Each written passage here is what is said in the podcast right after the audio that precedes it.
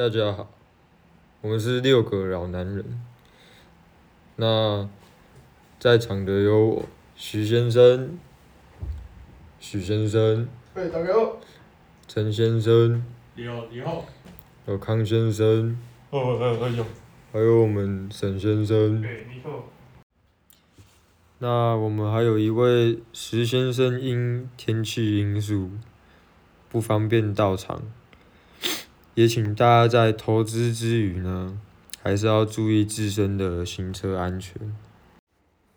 啊，阮这 podcast 吼，会定期挑选台股中值得注意的个股啦。咱耍来，要进入今天的主题了。想必大家最近都有关注到国际上大的新闻吼，乌俄战争，因为战争的影响，许多原物料都短缺而上涨。其中我们关注到的都是钢铁相关类的个股，尤其乌克兰和俄罗斯皆是钢铁的出口大国。那我们有请。沈先生来为我们讲解。徐先生，各位同学，大家好。这次乌俄战争对台股影响很大，尤其是原物料的部分。首先，我们来看到中钢这档个股，由于当初俄罗斯的四天拿下乌克兰的闪电战术失败后，导致当初在钢铁类股的这前阵子全面上攻。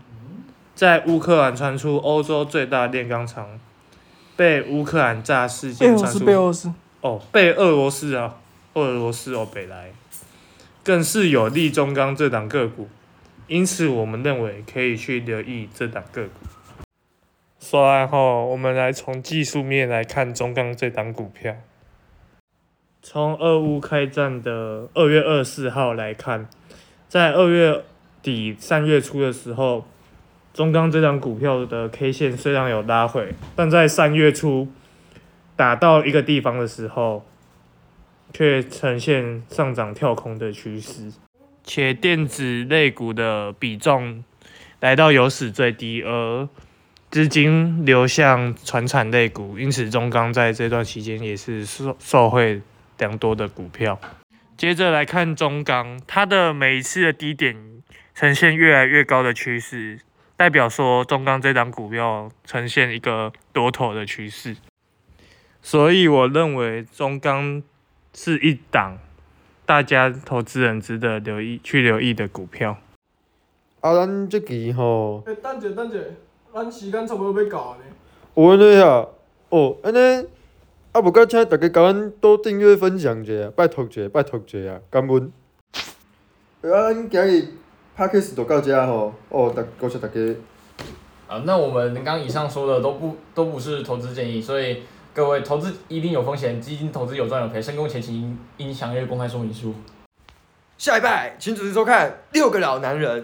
头号粉丝。朋友的生意去走，那些日子不再有。呃，不知道歌词。一辈子一人情，一杯酒，朋友有真孤难过。好嘞。还是朋友。一生朋友你会懂。哎呦，哎呦，哦、